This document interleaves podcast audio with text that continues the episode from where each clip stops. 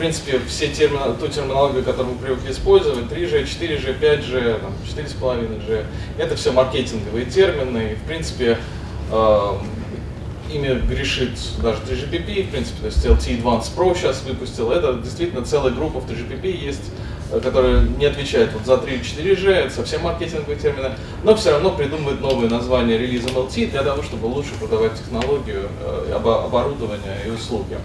А, но помимо этого, как бы такой достаточно э, крупный эволюционный процесс, он исторически сопровождается работой в Международном союзе электросвязи. Само 3GPP было создано по результатам такого процесса, когда создавались сети MT2000 или сети 3G, как мы больше привыкли их называть. И, соответственно, все новые эволюции, они проходят совместно между 3GPP и другими стандартизующими организациями и э, МСЭ. Ну, как было правильно э, отмечено, действительно в 3GPP происходит разработка, но Международный союз электросвязи это та площадка, где производители, держатели патентов договариваются и проверяют, насколько все-таки хорошие их предложения или нет. И, соответственно, вот эта терминология используется в Международном союзе электросвязи, это MT2000, MT Advanced, и сейчас это MT2020. И, соответственно, это вот поколение сменялись переход от GSM к 3G, к MTS, от MTS, ну, LT на самом деле входит, кстати, в, по терминологии MSE, в третье поколение, а вот LT Advanced, скачок из LT в LT Advanced рассматривается как переход действительно к MT Advanced. И сейчас следующая итерация, это MT2020, и как раз вот на, сверху показана такая подготовительная работа МСЭ, достаточно большой бюрократический процесс, но достаточно технологичный. А, вырабатываются требования, минимальные требования по всем параметрам, какие должны быть выполнены новым радиоинтерфейсом или достигнута эволюции существующих. А, затем эти компании готовят и группы компаний свои предложения, и в конечном итоге происходит проверка, поиск консенсуса, выработка более гармонизированного решения, единого стандарта желательно, и принятие окончательных спецификаций. Фактически эта работа дублируется в 3GPP, на самом деле даже выполняется в 3GPP, но, э, скажем так, 3GPP это финансово-политические э, площадки, то есть да, это там, политический такой процесс.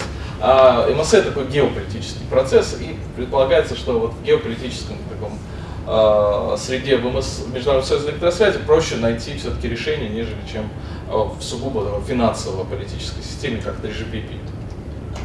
Э, соответственно, мы сейчас находимся вот на том этапе, когда МСЭ совместно с производителями, операторами, исследовательская компания начал процесс подготовки вот этого скачка MT2020, который уже, в принципе, называют 5G, многие технологии говорят 5G. Ну, в принципе, как будет показано дальше, есть для этого некоторый резон, но так или иначе это все будет ближе к 2020 году, когда можно сказать лейблочек, это вот следующая эволюция, это скачок произошел. А, как уже было отмечено, три основных тенденции, они следуют за э, сервисами и приложениями, это расширенный э, мобильный шифрованный доступ, надежная связь с малыми задержками, critical communication, и э, massive communications для интернета вещей.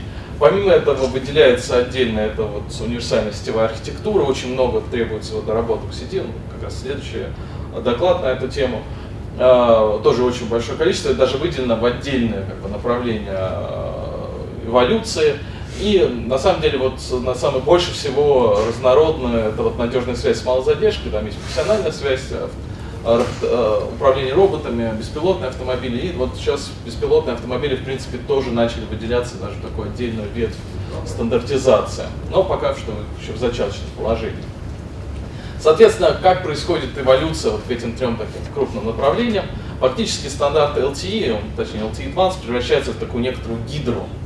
А, или, как сейчас называется, это система субрадиоинтерфейсов, то есть под отдельные задачи адаптируется базовый стандарт LT, который достаточно неплохой, но все-таки, конечно, в оригинальном виде он был заточен только под передачу данных. Сейчас он э, в том или ином виде видоизменяется для решения более узких задач. В частности, ну, для э, мобильных доступа это достаточно классическая э, эволюция, которую все хорошо знают, больше антенн, малые соты, объединение распределенной антенны, именно когда несколько сайтов объединяются фактически единой сети в, в там, C-Run, Cloud Run. Сейчас появился LTE Unlicensed, да, то есть когда в спектре Wi-Fi начал, преподав... начал предоставляться услуги LTE, потому что ну, 500, там, 600, особенно за рубежом, мегагерц спектра, они просто на дороге не валяются, их надо использовать. Тем более за них не надо платить в большинстве стран мира. Вот, отдельно это вот для интернет вещей, LTE-MTC, новый вот радиоинтерфейс Narrowband IOT, ну и как раз вот немного остановлюсь на LT для public safety, да, общественной безопасности. Немножко уже начались работы по тому, чтобы для интеллектуальных транспортных систем, как раз для беспилотных автомобилей. И вторая, вот это все эволюция IMT Advanced к IMT, IMT 2020. Она идет немножко раньше, потому что ну, сервисы уже требования сейчас, и на самом деле технологии очень сложные, с нуля создавать что-то на каком-то новом радиоинтерфейсе требует много сил и времени, поэтому идут двумя путями. И второе, это уже вот гидру такую постепенно тоже она обрастает, ну идет как раз вот этот обсуждение в 3GPP, спор о том, все-таки какие там будут э, радиоинтерфейс, какие используются сигнальные конструкции. Ну, один вот такой уже конкретный э, радиоинтерфейс, который требуется и который лучше всего, наверное, сейчас описан, это вот уход в более высокие диапазоны частот для сверхвысоких скоростей и малых задержек, ну, в первую очередь, высокие скорости гигабитные, которые, ну, Шинона не обмануть, да, можно майма там поставить, это есть майма, шинон для майма, но нужно больше спектра. Больше спектра приходится идти вверх, и в принципе э, вплоть до 86 гигагерц, и возможно использование канала 1 гигагерц, 2 гигагерц именно достаточно высоко в спектре, э, полосы на несколько операторов до 5 гигагерц уже рассматриваются. Ну и у нас уже есть пример WiGig, это, конечно, малое расстояние, это 2 160, да, 2.16 гигагерц каналы уже реализованы э, для устройств малого радиуса действия. Вот, соответственно, вот не все может LTE, да, эволюция все-таки ограничена, скорее всего, именно ограничена выбранные там сигнальные конструкции FDMA э, и single carrier FDMA в оплинке. И, соответственно, вот новые ветви, они могут появиться, особенно для транспорта и, возможно, для э, широкополосного доступа уже и вот именно IT 2020 как новый радиоинтерфейс без обратной совместимости к LTE Advanced. Ну, самое главное, это, конечно, требование, зачем все это делается. Это вот МСС сделал первую планку, поставил, они еще будут уточняться, дорабатываться на этапе именно обсуждения конкретных радиоинтерфейсов. Ну, самое главное, наверное, не, то, не только меньше задержки больше скорость, каждая итерация, стандартизация еще дешевле должна быть. То есть каждый раз должно быть дешевле. Это самое главное. Особенно когда весь этот лес технологий, это должно быть управляемо и дешево. Иначе никогда бизнес-кейс не сойдется с теми технологическими инновациями, которые предлагаются. Соответственно, вот новый параметр это энергетическая эффективность э, появился. Э, такое понятие, как э, user experience data rate, то есть это не пиковое, а вот то, что пользователь должен там и на краю сети всегда получать. Вот, очень важный параметр, на самом деле более важный, чем пиковый. Э, э, ну, достаточно. И самое главное, вот эти все очень заоблачные желания в MT 2020, они невыполнимы в рамках одной радиоинтерфейса, одной системы, поэтому как раз и разделяются вот эти общие потребности по трем направлениям, основным трем направлениям. Это широкополосный доступ, э, машинная коммуникация и вот надежные критические коммуникации. Ну, немножко теперь вот о тех ветвях гидр, которые растут, которые более-менее уже в каком-то виде сформированы. Конечно, в первую очередь это LTE, и именно эти технологии, они придут в первую очередь, а новые радиоинтерфейсы, они поступят, ну, скорее всего, после 2020 года. Да? То есть к 2020 году в первую очередь мы увидим э, именно Э, эволюцию LTE Advanced к направлению LTE 2020. У нас, опять-таки, доклад э, в следующем э, слоте по Critical Communications, поэтому я не коротко очень. В первую очередь это было сделано эволюция стандарта для того, чтобы заменить узкополосные сети транкинговой связи на аналог на базе LTE. И для этого потребовалось доработать достаточно существенно LTE, чтобы получить групповой вызов, прямую связь между устройствами, ретрансляцию, ну, э, как бы э, не радио больше занимается вопросами спектра, в принципе, и вопросы выделенного использования или совместного использования с оператором спектра. А, в первую очередь в Европе, да, мы больше всего тяготеем к Европе ближе по использованию спектра, это 700 МГц, то есть выводится телевещание, коммерческие операторы получают 2 по 30. В принципе, ряд стран рассматривает, например, Великобритания, Мексика, Австралия, рассматривает предоставление вот таких услуг на коммерческих сетях. То есть все эти, этот функционал в большой степени будет реализован и на коммерческом спектре, на коммерческом оборудовании, то есть это софтверное такое, ну, по крайней мере, на уровне базовой сети апгрейд. Вот, но э, некоторые вещи действительно требуется выделенный спектр, желательно, по крайней мере, для более надежной связи в обратном канале. И э, сами ведомства предпочитают иметь э, запасной аэродром, когда да, там, с коммерческим оператором что-то не так, либо нужно обязательно гарантированный спектр, гарантированное обслуживание, а не приоритизация, и рассматриваться вот либо 2 по 5, либо 2 по 3 МГц спектра. В принципе, сейчас э, в этом году ну, такое ощущение, что и наши ведомства начали интересоваться именно диапазоном 700, и, возможно, бы мы увидим все-таки, ну, если не в этом году, то в ближайшие годы планы, потому что все-таки высвободить полосу для подвижной связи и не только коммерческих операторов запустить, но и создать ведомственные сети в этом диапазоне. А, вот достаточно еще такая незрелая, я бы сказал, тема, она набирает обороты, это э, использование LTE для интеллектуальных транспортных систем. Э, в принципе, для этого, для этого 10 лет разрабатывали стандарт IEEE 802.11p, но он как-то так и не пошел, есть свои ограничения, вот именно коллизионный доступ, ограничения по спектру, это 5,8 ГГц. И, в принципе, начали смотреть э, на универсальную платформу, и, как обычно, универсальная платформа стала LTE Advanced. Э, вот General Motors Research видит автомобиль, будущий, ну, уже, наверное, даже не будущий, уже даже существующий автомобиль.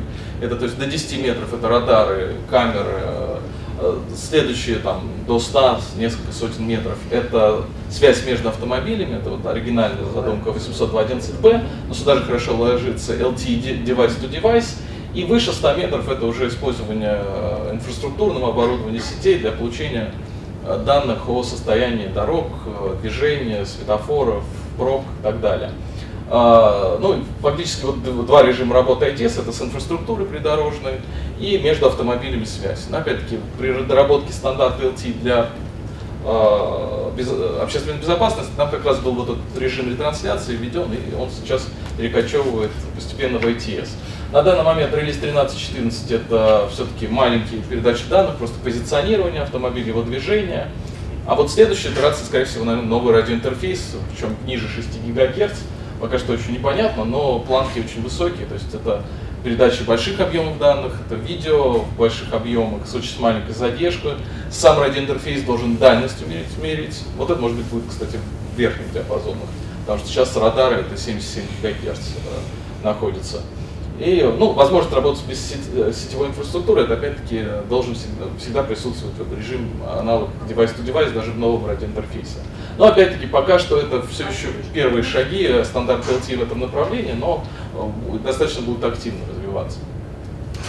А, немножко тоже об интернете вещей, но здесь показаны все радиоинтерфейсы, которые предполагается использовать для интернета вещей. Это начиная со спутниковых сетей, в безлицензионном спектре новые сейчас сети, то есть Sigfox, LoRa, э, еще с десяток фирменных интерфейсов, там есть даже российские аналоги, у нас там компания Стриж есть. Э, ну, традиционные интернет вещей, который до этого назывался там, как угодно, но не интернет вещей, это mesh ad hoc сети безлицензионных полосах частот. Ну, сотовые операторы тоже уже имеют, ну, даже в России несколько миллионов абонентов. Но все-таки для того, чтобы это сделать массовым, миллиардом, необходим новые радиоинтерфейсы. И это как раз безлицензионных полосах частот, такие компании, как Sigfox, LoRa, они сделали первые шаги, и 3GPP в конечном итоге сейчас нагоняет, ну, правда, семимильными шагами, а, нагоняет эти, технологии в лицензионных полосах частот с гарантией, а, там, со всеми сервисами, клауд-сервисами, которые оператор может сделать.